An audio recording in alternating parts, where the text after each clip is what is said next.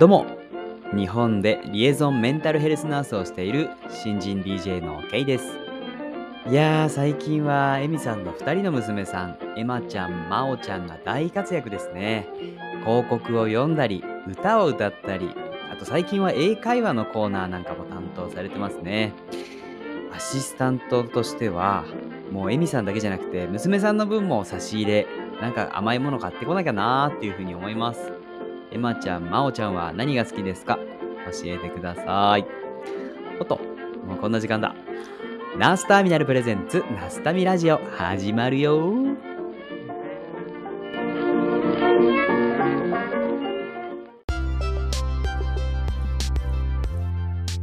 Nurse Terminal Present Nasutami Radio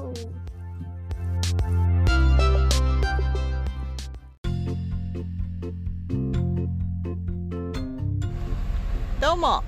フロリダで ICU の看護師をしているエミです。エマです。マーです。じゃあ K さんの映画甘いものを買ってきてくれるということで何がいいですか？真央さん。I like brown foxes. え何それ？どういうこと？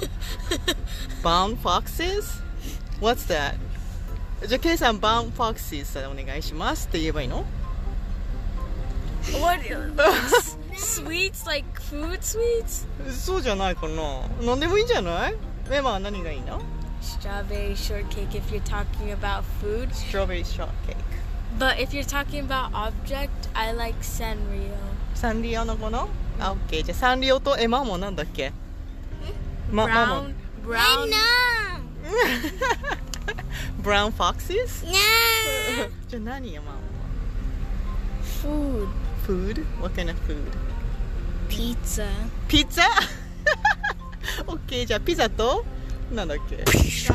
ロベリ.ーショートケークはい。Sanrio サンリオとあとなんとかフォックスでお願いしますバイ Bye. Bye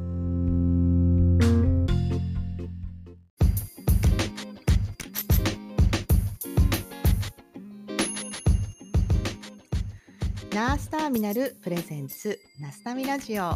皆さんこんにちは。フロリダで ICU の看護師をしているエミです。このチャンネルはナースターミナル通称ナスタミのメンバーでもある私エミがコミュニティを通して出会う素敵な人たちとお話をしたり活動を紹介したり感じたことを語っていくそんなチャンネルです。で皆さんお元気ですか？えー皆さんは、えどんな領域でお仕事をされていますか？特に看護師の方々、えどんな、えー領域、どんな、えー施設、どんな病院で働いていますか、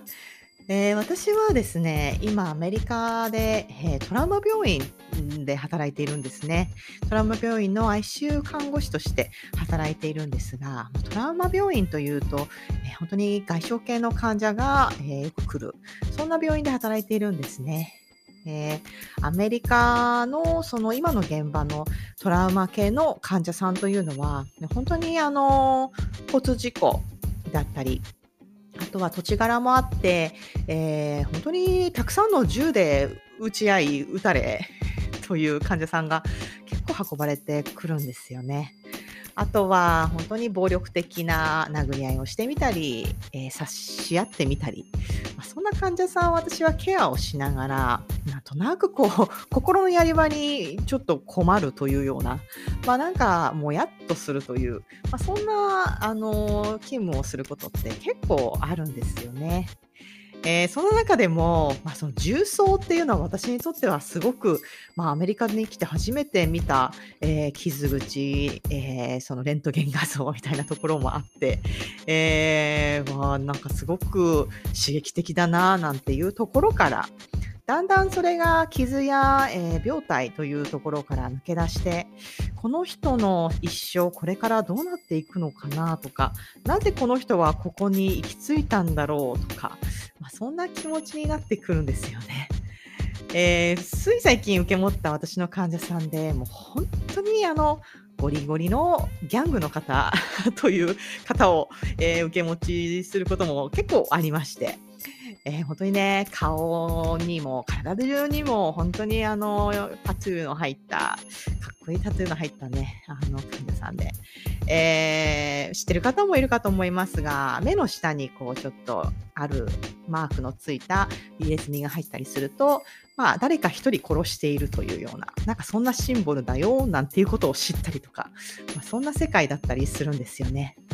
えーその人が、えーいろいろこう治療が少し進み、本人が回復してきたところで、えー送還されていたチューブが、えー抜管され、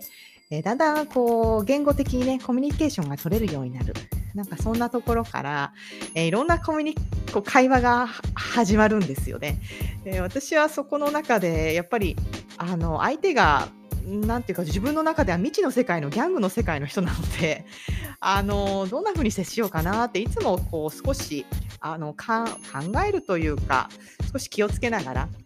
あの会話するところはあるんですがやっぱりこちらもある程度自分の意思を伝えたりとかあの本人が必要だと思うことを提供したいという意思を伝えなきゃいけないので、まあ、こちらもある程度強く出なきゃいけない部分もあったりして、まあ、そんな夜を、ここ本当数日、あの、過ごしてきたところがあったんですよね。えー私が受け持っていた患者さんは、私が、あの、あれは2日目ぐらいの夜かなに行ったら、あの、すごく怒ってたんですよね。もう家に帰る。あの、もう全部を剥ぎ取って帰ると。え そんな風に始まって、えーでも彼の場合はもう自分では動けるような体ではなかったんですよね、その傷の場所が場所で。えーで、その後、まあ、その2日目ぐらいには関係性が築けていたので、えー私は、あの、やっぱり本人のすごく痛みの気持ち、あとはいろんな葛藤の気持ちっていうのも少し会話の中で理解しながらすごく自分の中で寄り添ったという あの自負もあって。そんな風なところを自分のことなんて誰も気にしてないんだと、えー少し怒りながら剥ぎ取って点滴なんかも取ろうとしながら、えー怒って見せている彼を見て、えー私は少しあのなんていうか少し腹が立ったというか、えーどうしてそんな風にあの私はこんなに一生懸命あのあなたのことを思ってるよ。みんな一生懸命あなたのことケアしてるよ。なのになんでそんな態度になっちゃうかなみたいな。少しあの少しあの自分の意見を強く言ってみたんですよね。えーそしたらその あの本当に見た目ゴリゴリのギャングだったんですけどもその彼はあごめんと。でもその先に来たのはすごく怖いんだと。あの泣きながら、えー本当にごめんと、えー最終的にはちょっと和解をしてというか、あの 行き着いたというようなそんな夜があったんですね。えーその後は夜中中彼は物音がするたびに怯えていました、えー誰かがまた殺しに来るんじゃないかって怯えていました、えーその後も、えー まあそんなね私がこう一生懸命ケアしてるよというのを伝ええーできることを一緒にやろうと、えーそんな風に寄り添寄り添った挙句彼は肩に私の名前を、えータトゥーで入れると言い出しみたいなそんなことを笑いながら、えー勤務を終えたんですけれども何て言うか本当にきっとすごく悪をしてきたんだなってすごくわか知らないですけどその人のこと全く。なんですけども私は本当にあのその目の前にある彼の傷と、えー今の病状と、えーできるケアオーダー通りにするというそんな業務をしながらも彼の今までの状況これからの生活なんかをこう思い描きながらなんとなくもやっとしながら 勤務を終えたというなんとなく多分私の心に彼は生き続けるんだろうなこれからもというような、まあそんな患者さんっていうのはちょこちょこ私の中で生き続けるんですよね。えナスタミラジオ第42回はそんな私と同じトラウマ病院で働いている、えーエリさんをお迎えしてお届けします。エリさんはオーストラリアのトラウマ病院の ER ナースとして、まあ、本当に長いことキャリアのある本当に大先輩なんですけれどもあのこの急性期の看護っていうのって私はちょっとどっちかっていうと、まあ、苦手というかあのハイスピードなんですよねすごく。でそのスピードになかなかこうついていけない自分っていうのもあの感じつつなんですけどもそれをすごくさばいているえ同僚たちの姿私の私にとってはアシスタントナース時代にえすごく衝撃をその姿を見て受けましていや私もそこで働いてみたいなと思い今も一生懸命、えー勉強しながらちょっとえーなんとなくこうう頑張っているというそんな経緯はあるんですが。あのその急性期の看護ってすごく難しいし、まあ私が感じるようないろんなもやみたいなあの部分ってあるんですよね。それは多分アメリカ、オーストラリア、日本、まあ、どの国でも、えー同じだと思うんです。なんですけれども、あのちょっとハイスピードで、あのハイテンポで、えーそして少しこうアドレナリンを出しながら、えー仕事をするというのが好きな人っていうのはやっぱりいて、私は、えーエリさんも、まあ、特に、えーそういうところで少し意気投合して、えー少し話をしましょうかという風な流れになったっていう経緯もあったりします。えー皆さんね、それぞれのところで看護師として働いていたり、えー患者として、えー看護師と、えー関わったことあるかと思うんですけれども、えー私たちの話を聞きながら、どんな風に感じるのかななんて思います。えーなんかね、私、この撮った、録画したものを、えー聞き直してみたら、いや私たちその、トラウマ病院または急性期の看護、救急看護というものを話してる時のその会話がすごくハイテンポなんですよね。えーそんな感じがやっぱその救急看護救急看護に関わるナースたちのあのハイテンポさっていうのも少し感じられるんじゃないかなと思いますので 皆さんどうぞお楽しみに。それでは Let's get started. Enjoy!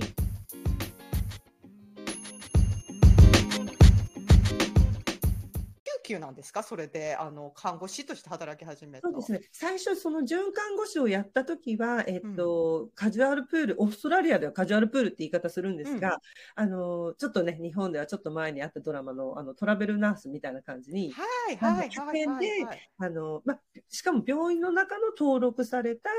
えっと、カジュアルオフィスっていうのがあって、ありますあります。その日の、えっと、まあ、補充が必要、欠員が出てるところに、うん。こう、あの、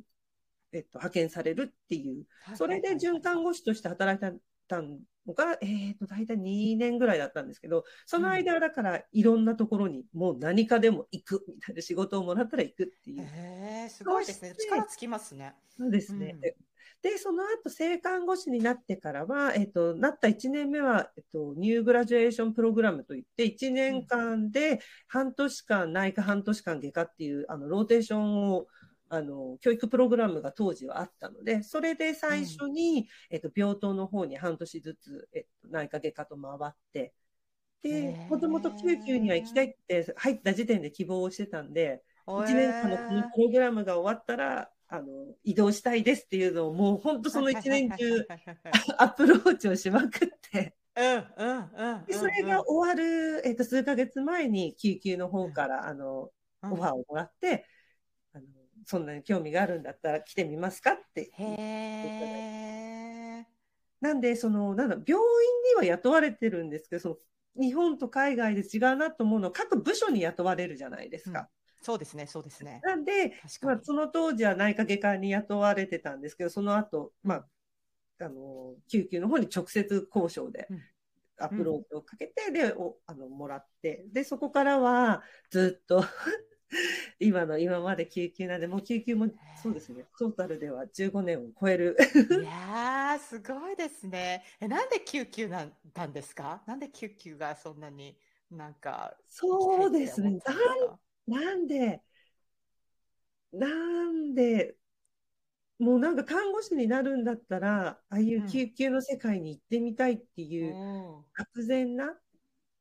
あの、あれがあったんですよね。その、え何が起こるかわからない、その、すごくギリギリな場所で仕事をしてる姿に多分憧れた、うん。まあそういう、まあテレビとかの影響も絶対最初はあったと思うんですけど、看護師になりたいっていうのは本当物心ついた頃からずっと多分母の影響が、あまあ母も看護師なんですけど、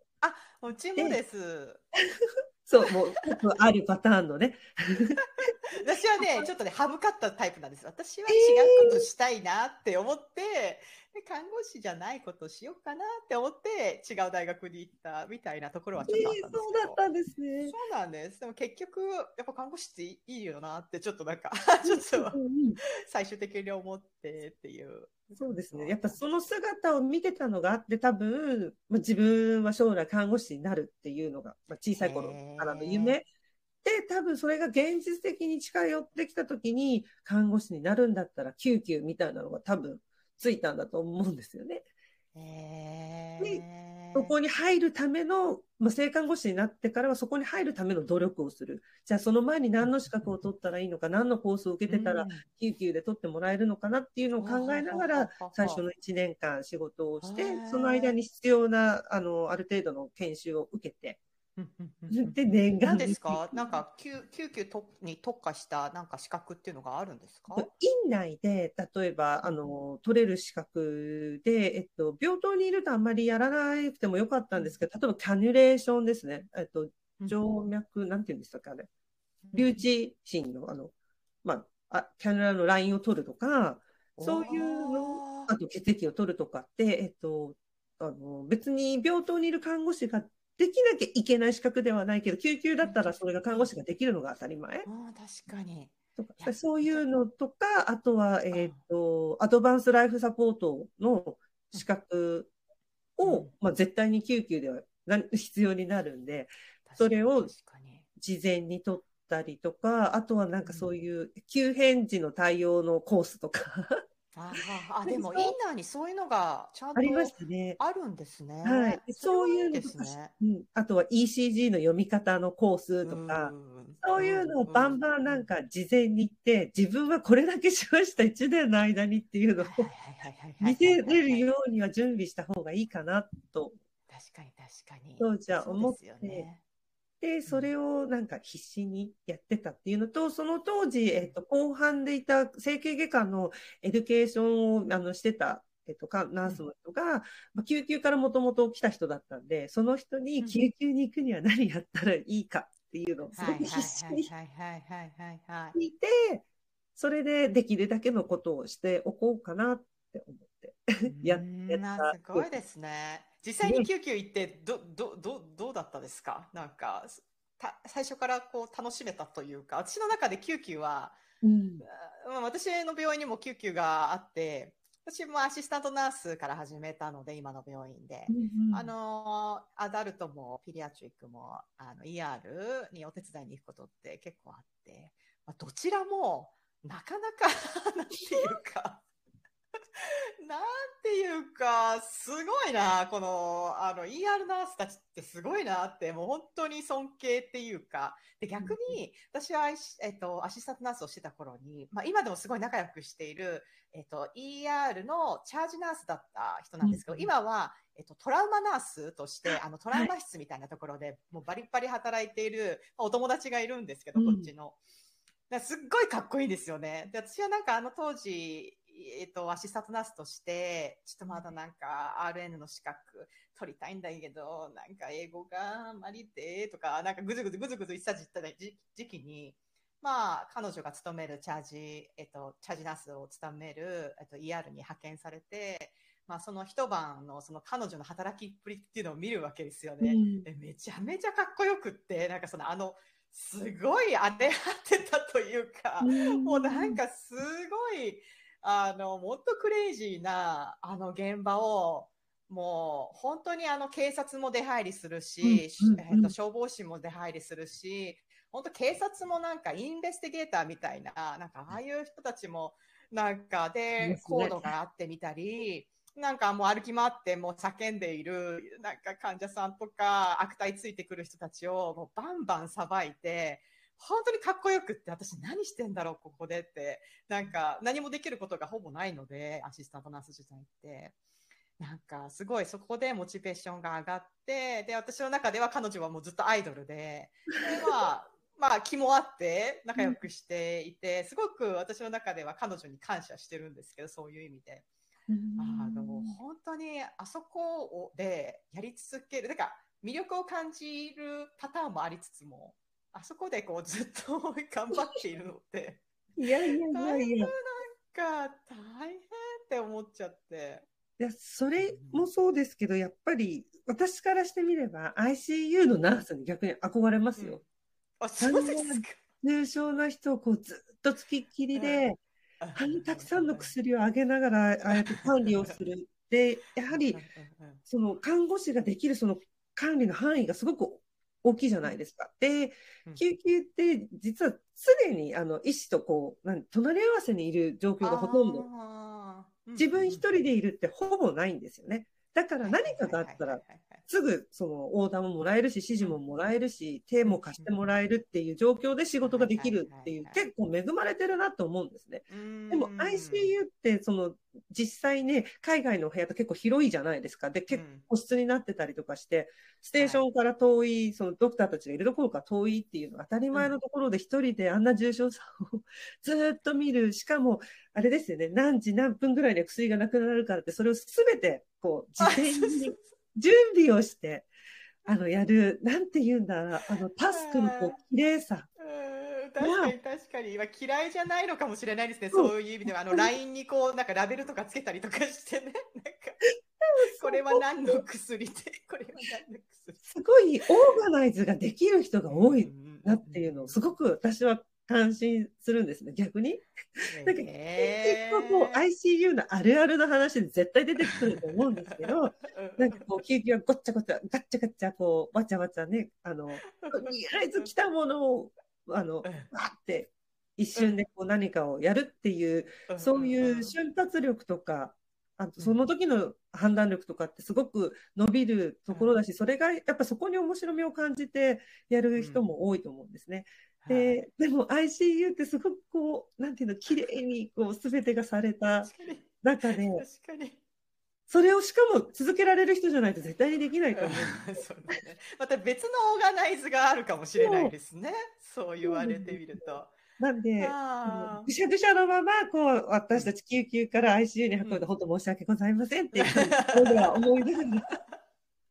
いや、でも私好き、好きっていうか、いや、トラウマのナースは特に、やっぱ ICU とこう、ちょっとこう、あの、近いので、あの、トラウマのナースなんか、それこそ、あ、LINE が取れないなーって、セントラルラインとか、ピックラインとか、あの、入れるまではいかないけど、とりあえず、あの、抹消の LINE が欲しいんだけど、どうしても取れないって。まあ、ICU のナースって LINE 取るの減ったくそなんで、基本的に、もう入った人が来るし、基本的にセントラルラインとか入ってる人が多いから、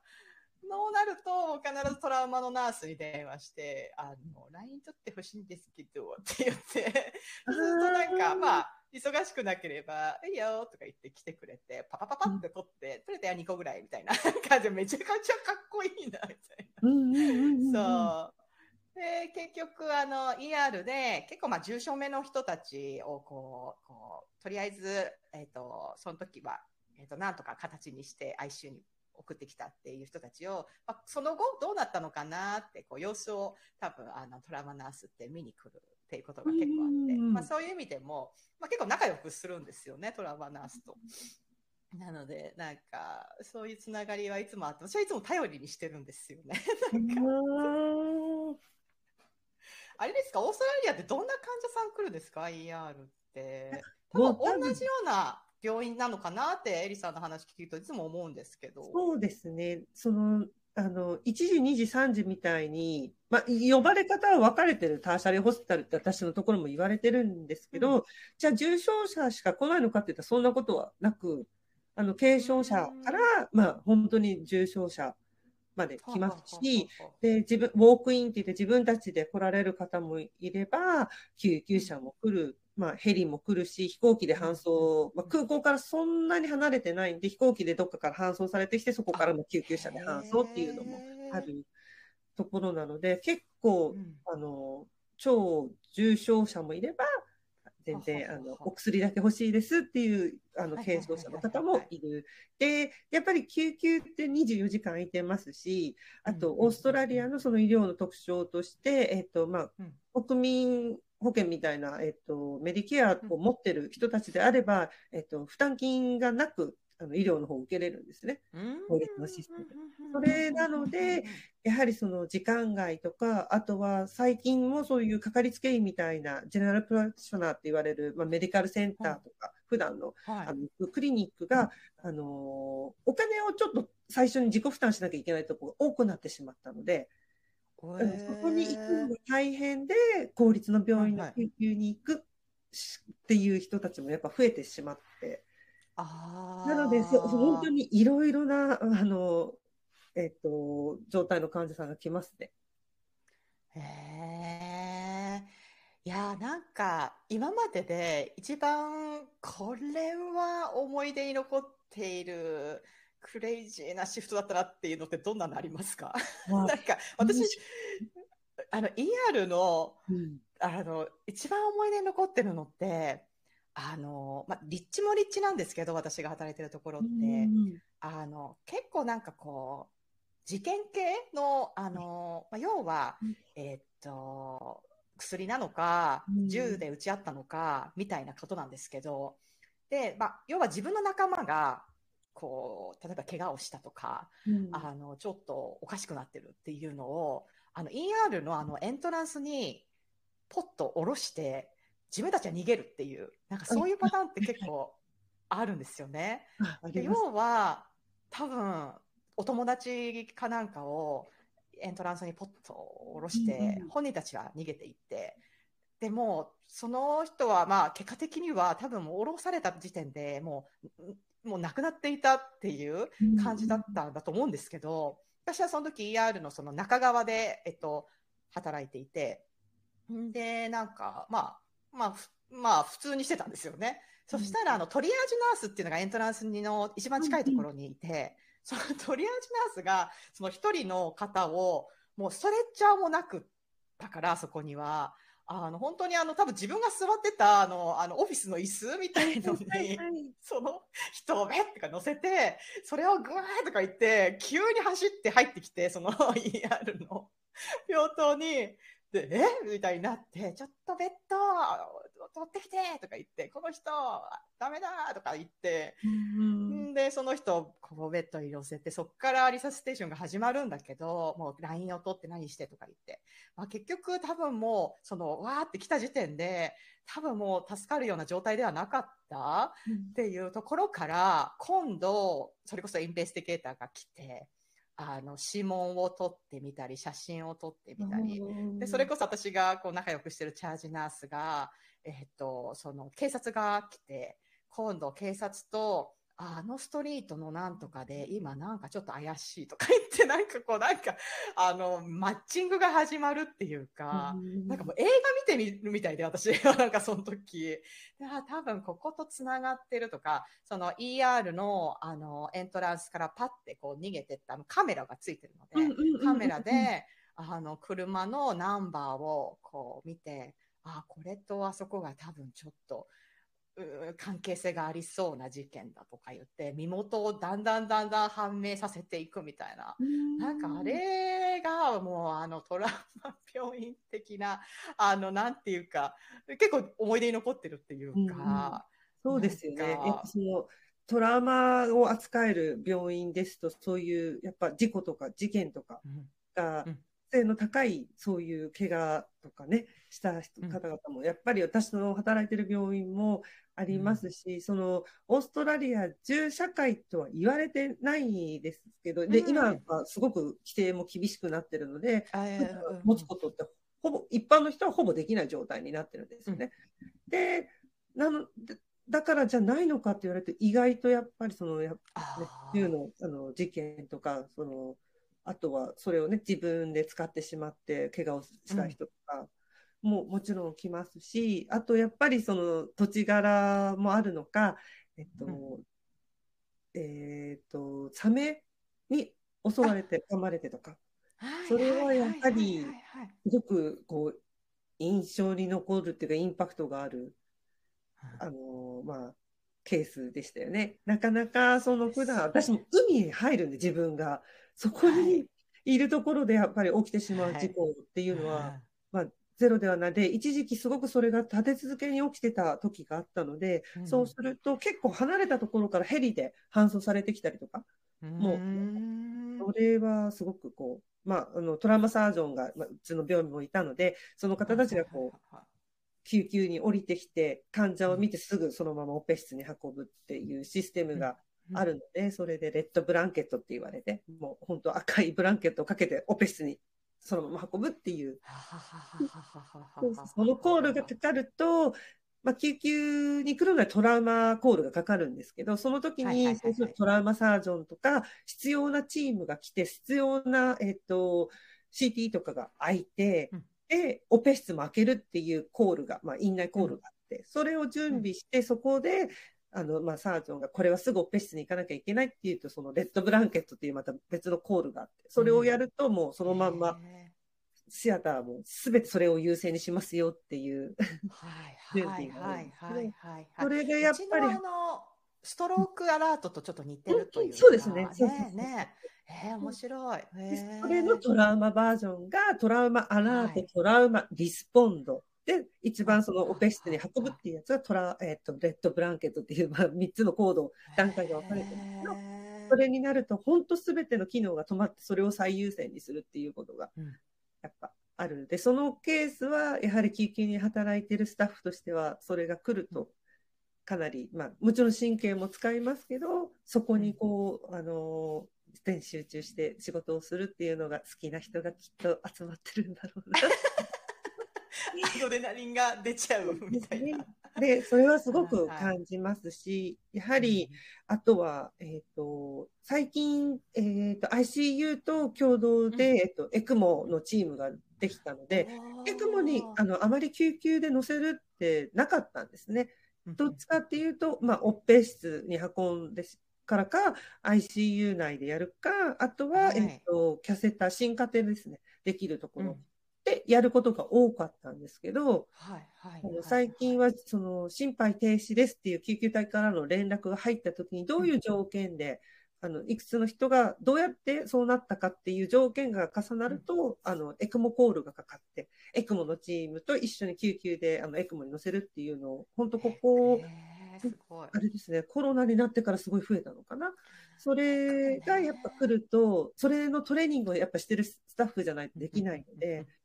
そういうのがあると、あの、スタッフ、そこで働いてるスタッフとしては、結構こう、アドレナリンを出しながら準い備をやいやいやいやするっていう。ね、うちはエクモはやってないんですけど、ハビホビットとかいう、あの、要はなんかこう、カプセルみたいな中に高濃度の酸素療法みたいな感じで、はい。なんていうのかな、日本だと。あの、まあ、要は、あの、例えば、えー、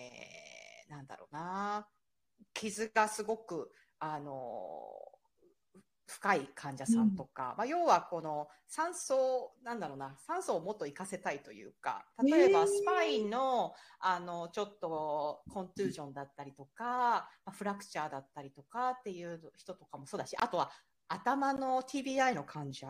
とかも、結局、その、あの、酸素化をこう、で、した方が、やっぱり回復はいいわけで、という理論で、で、なんかこうな、ね、なんか、ハビットっていうのをね、名前なんですけど、こっちだと。うんまあ、要はその高濃度の、なんかこんな、本当に宇宙船みたいなやつなんですけど、高濃度酸素を流した中で治療ができるってそうなんです。そこに、うんまあ、1時間半ぐらい入ってるっていう、なんかそういう感じなんですけど、まあ、それが、なんか、そのトラウマの今の、まあ、一番上のドクターが、えめちゃめちゃ好きで、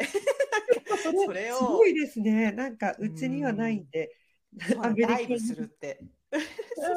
なんかね、それがちょっとなんか、まあ、今の流行りというか、っていうことなんだと思うんですけど、そのドクターの中での。前からあるんですけど、うん。ちょっとなんか、そうそう、それを取り入れて、まあ、すごく大変なんですけどね、やっぱり。用意をして、患者も送還したままとか、いろんなものをつけたままってなると、あのちっちゃなカプセルの中に入れるっていう、その作業自体が大変で、うんうん。あのそこでまたなんかあると、なんか、う大変なわけでとか、なんかね、すごくね、ナースはなんか、うーって思いながらやってんですけど、でもなんか、そういう毎日、なんかね、スケジュールが何日間だったかな、半とか、そういうスケジュールを立ってて、あの、やるみたいな。まあでもね、そこでこう、回復が見られたりする、若い方とかは特にそれがこう、プロ、なんていうかな、クライテリアにはまっていくというか、まあ、や試してみようっていう感じになったりするので、あのね、なんか、そういうチームワークみたいのは、確かにありますよね。なんか、その、えっと、医療現場で働いてて、すごく面白いなと思うのは、やはりそういう最新のエビデンスをもとに、いろいろな、その、ね、研究とかトライアルをやったりとか、それがこう、やっぱり現場に生きてるなっていうのをこう見ながら、思いながら、やりながら感じるのって、すごく、なんだろう、これからの治療に役に立つんだなと思うと、やってて、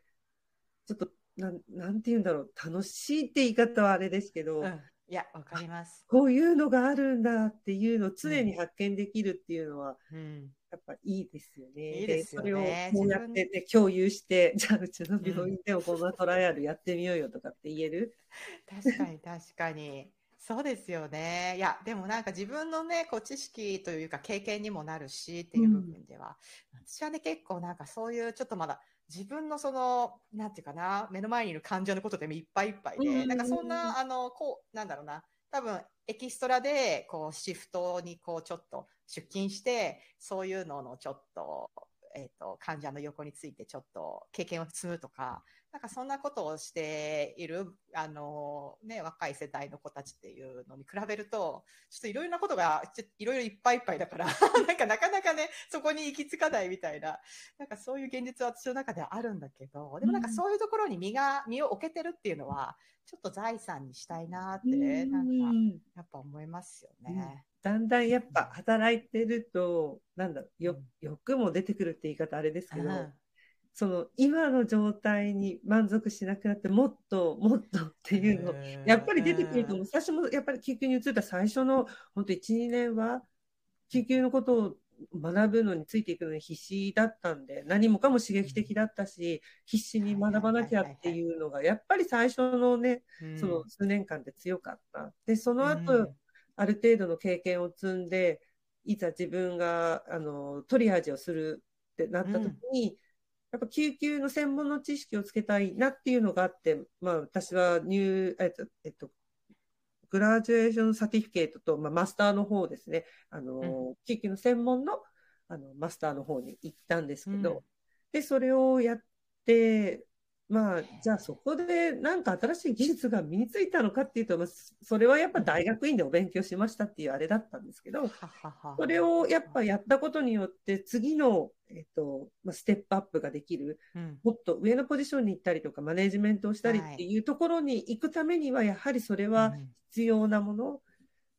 ではあるかなと思って、まあ、やっ確かに。て、うん。で、その後、やはり救急でね、ずっと働いてて、ある程度できるようになって、ある程度、こう、プロはマネージする立場にもなった時に、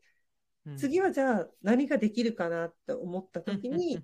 少しちょっと救急の外で、でも救急のことを生かした仕事ができたらと思って、ほほほ最最近はっていうか、まあ、ここ5、6年は、えっ、と、うん。クリニカルチームコーディネーターといって、まあ、病院の中の、うん。あの、えっ、と、急変した患者さんに対応したり、はいはい。あとははい ICU からた、こう、あの、病棟にステップダウンした患者さんのフォローアップうん。をしたり、うん。あと、うん。お重症のトラウマの患者さんが来た時の病棟へのじその時間外のフォローアップとか、その病態、はいはいはいはい。病院全体のその重症者を管理する、へあの、看護師のクリニカルのあの仕事があって、それをここ何年かはやらせてもらって、ー。なん今までやってきた知識をもちろん活かせるし、ただ、救急のことにはすごく特化した知識がついたんですけど、それ以外のことってやっぱり知らないことも多い。でも、なかなか救急にいたら学べないことも多かったのが、いや、そうですね。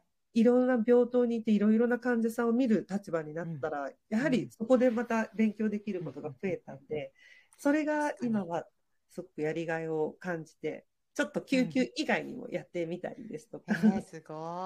い。いやー、すごい。なんかね、え今の病院でずっと働いてる、同じ場所でずっとで働いてすね。そう、るんですかずーっと働いてて、去年から、あの、病院で働く時間を減らし、さらに減らして、はいはいはいではい、えっと、プライベートの救急クリニックっていう規模がうん小さい、しかもプライベートのシステムで、あはい、の救急のクリニック、ウォークインクリニックなんですけど、そこであの、まあ、仕事を始めて、救急も働いてるけど、そっちでもバイトみたいな。あとは、コロナになる前ぐらいからかな、あの国際医療搬送の仕事を、うん。えっとおお。これはすごく飛び飛びでしか仕事が入らないんですけど、必要があれば、まあ、えっと、登録してる国がオーストラリアなんで、基本的にはオーストラリア人がどっか海外に行ってるのをオーストラリアに戻すっていう搬送が多い。オーストラリアにいる外国人をその国に戻すっていううん。搬送の、あのね、ナスタミへー大工さんも多分やってる仕事だと思はいうんですけど、はいはいはいはいはいはいそはい。れを私もあのオーストラリアで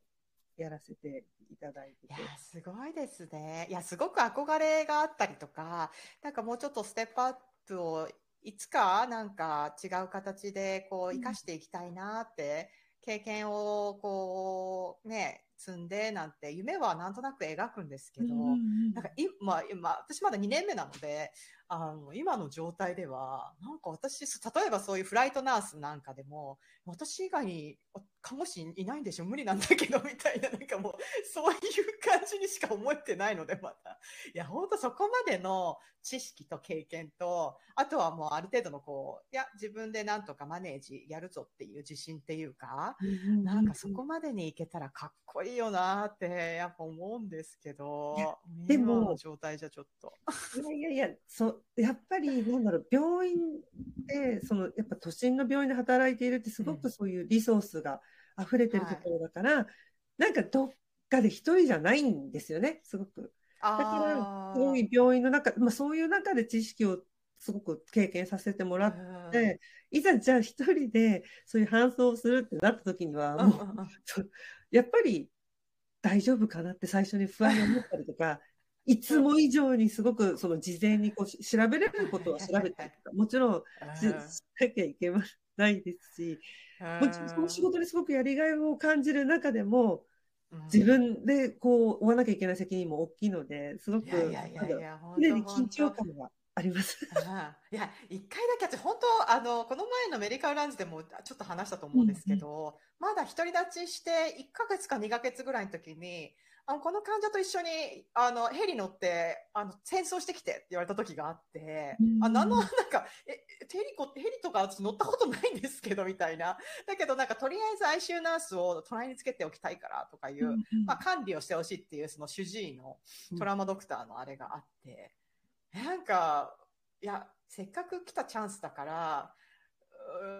やるって言ったんですけど、まあ、うん結局結果的にその、いろんなポンプを積んでたし、もう一人はあの人が入るのはちょっとっていうパイロット的に、あの、一緒にはちょっと無理ですって言われて、あ、それならいいです。フライトナースにお願いしますって逃げてきたんですけど、でもなんか、もう、なんかもう心臓が口から出そうでした。本当になんわか。かります、わかります。うん、これ、やはり、なんだろう、あの、うちの病院も ICU すごく大きいんですけど、ベッド数が足りなくて、他の病院に救急から送還した患者さんを運びますってなった時に、はい。あのーね、あの、救急では実際そんな長く重症者を見るっていうこと、あまりうん。基本的にはないようになってるんですけど、送還していっぱいこう、あのね、点滴通してる患者さんを、やっぱり救急のスタッフが運ぶって、結構緊張しましたよ、私も。そうですよね。この状態で、その長時間の管理ってやはり普段はしないので、うんうんうんうんうんそれをこう事前に何もかも用意して、いつなくなるかな、この薬は、みたいなの 用意して運ぶって、やはりすごい、あ、すごいな、やっぱ ICU の人、スタッフだとこれがパパパパパって分かってやるのに、もう救急のスタッフはとりあえずなんかいろんなもの集めて、その場どうにかしなきゃみたいなので、こうやるっていう時に、すごく、はっ、思うことがあるので、あ、一度はこう、そういう集中治療室とかで経験を積むことは、この先の自分が看護師でやっていく中では、必要じゃないかな、やってみたいなっって思います。長期ではきっと性格上無理なんだろうなっていう。僕は分かってるんですけど、チャンスがあれば、あの、あもうさせてもらいたいな、ICU でってすごく思いますね。いや、でもフライトな、フライトでね、その海外に転送とか、海外からあオーストラリアってなると、まあ長時間になりますもんね、どうしてもね。はい。うんああでそれでもう、だから逃げ場がないっていうか、あの状況でもうちょっと、ね、あの、なんとか、ある物品でなんとかしなきゃいけないみたいな。それはだいぶ、ね。なんか、その、看護のそのね、重症エリアでもそういういろんな看護の仕方があるんだなっていうのが、まだまだね、きっとやったことない、気づいてないところもあると思うんで、これが何年後働くかわからないけど、なんか経験できることは欲張りなので、してみたいな。いやー、すごいですね。私も頑張りたいなって思うんですけどね。なんかもう、勤務行くことで結構今いっぱいいっぱいかもしれないみたいなでも。なんだろう、このナスタミでそういうところで経験してる人たちのね、話とか聞けるから、すごくそこから刺激をもらえるっていうのは、本当に本当に。そうそうそう、やったことない自分からしてみたら、すごいうん。楽しい。確かにや。しかも、うんあ、そんな働き方あんだとか、あそういう感じでキャリア形成すると、それもいいなとか、うありんうん。ますよね。で、私も、そのね、旅行したりとか、旅をしたり、あと、まあ、海、こう入るのが好きなんで、うん。結構カンファレンスとかなんかがあると、そういう条件の場所を選んでいくのを結構してるんですね。自分が旅行してみたい場所。と か、あとは、えっと、冬の時期にね、こう、大きい trauma カンファレンスとかが、まあ、スキーができるようなリゾート地でやることがうん。結構あるので、そういうカンファレンスにね、こう、はい。参加して、なんだろう、その、もちろん仕事で行きますし、カンファレンスも参加するんですけど、ちょっとこう、旅行を含めた。わかります。なんか、これだけいろいろナスタミで出会う方々が、それぞれのフィールドで、なんかすごく、うあの、結構エキスパートな方たちも多かったりするので、なんか学会とか、そういうコンファレンスみたいのを、まあ、みんなでこう、ちょっと参加するみたいな、なんかちょっと、あどこどこの国で、ちょっとみんなで集まって、あ、ちょっと遊べるし、で、ちょっとそこに詳しい人を一人隣に置いとくと、なんか意味わかんないな、何言ってるかっていうのをちょっと説明してもらえるかもしれないとか、なんかちょっと、そういう感じで、ナス旅でこうね、ちょっとなんか、旅行じゃないけど、なんかそんな、あの、そういうのを計画しても。楽しそうですよね。で、うんなんで、そ特に多分、あの、救急と、あの、手術治療の、ね、そういうなんか、インテンシブケアのカンファレンスとかでしたら、多分、救急の人たちも行けるし、っていうのもあるんで、あとトラウマカンファレンスとかだったら、ICU の人もトラウマの人も ER の人も行けるみたいな。それ、うん私、毎年、まあ、それで、日本の、まあ、北海道で、オーストラリアの団体がやってる、あの、EMS カンファレンスっていうのがあるんですけど、へそれが、まあ、スキーのあの時期にやってるんで、それに毎年参加して、日本にな帰るるほプラス、ど。スキー をし、あの、スノーボーしながら勉強するっていうのをしたりとか。いやー、いいですね。いや、その、その感じは、本当に私もちょっと、なんかね、あの、なんとなく帰るよりも、なんかその理由がついた方が、なんかね、いいですよねなんかいいですし、ううんん。うんうんで、そこに仲間が増えてきて、そこでなんか会いたい人にも会えるみたいな。会えるっていう、なそう、んかね、交流会も含めいいた。と思いますし、あそういうと、の。なんだ、次、2024年に、多分、うん。あの、えっと、あれはどこだったっけな、カリフォまあ、ロスかなんかで大きい救急のカンファレンスがあるんですけど、えそれにちょっと参加をすれうん。ばアメリカに行けるかなって。ー、いや、そしたら、ロサンゼルスなら、い、どっか一緒に行こうかな。なんかそれをちょっと今目標に、あの、うん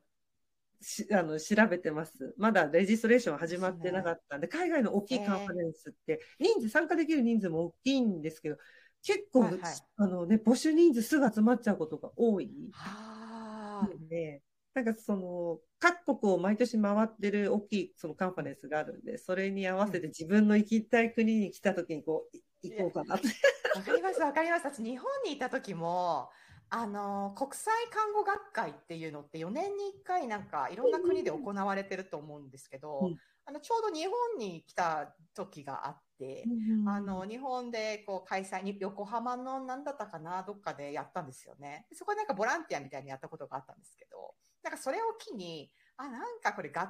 を理由にちょっと旅行できるっていうのは醍醐味だなと思って、なんか京都行ったりとか、なんかいろんな場所に行ってた時期がありました。だからその内容自体はうっすら覚えてるか覚えてないかだけど、美味しいもの食べたりとか、なんかちょっと合間にその学会と学会のその間に、なんかちょっと観光地巡ったりとかっていうのは、ちょっとね、あの、仲いいナースと一緒に、そんなことで楽しむっていうのも、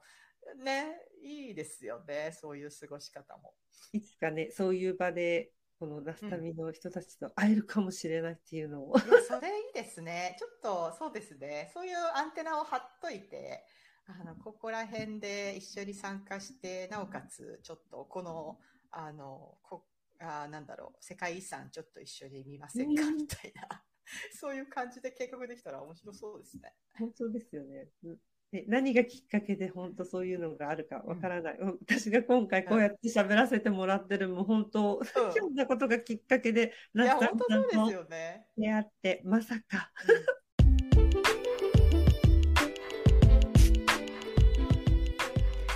はい、皆さんいかがだったでしょうか？やっぱかっこいいですよね、エリさんの話聞いていると。あのエリさんとお話をするといつもあもうちょっとちょっと気合い入れて勉強したいなとか。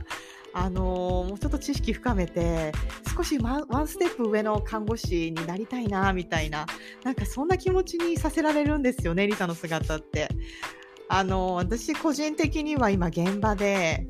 もう同僚っていうのは本当にあの本当若若いピチピチのアドレナリンたっぷりの子たちがもうやる気満々でこれもっとやりたいこんなこともっとしたいっていう風にあのいろんな高度な機械ですとかちょっとしたあのトレーニングだったりなんかいろんなものに飛びついてあのやっていく姿っていうところに私はなかなかこうついていけてない っていう現実も実はあるんですよね。なんかそんな自分にちょっとやるせなさを感感じながら、あーでももうちょっと頑張りたいなと思ってもやっとしてみたり、あの、でもなんとなく自分の中で大切にしたい看護っていうものもあったりして、なんかね、いろんな葛藤を感じながら、えー私は今の現場で、働いてはいます。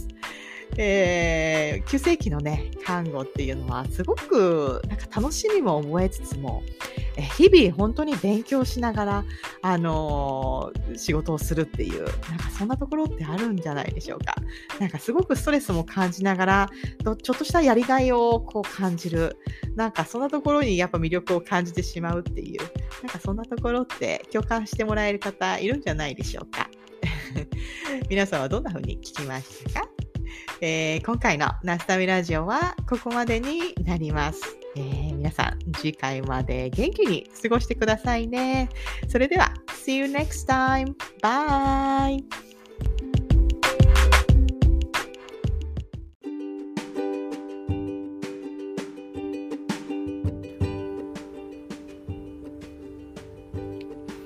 本日のナスタミラジオはここまで。この番組では皆様からのメッセージを募集しています。メールアドレスはアルファベットで、ナスタミラジオアットマーク Gmail.com ナスタミラジオアットマーク Gmail.com 概要欄にも貼ってあるので、皆さんどしどしご意見ご感想を教えてください。それではまた次回お会いしましょう。バイバーイ。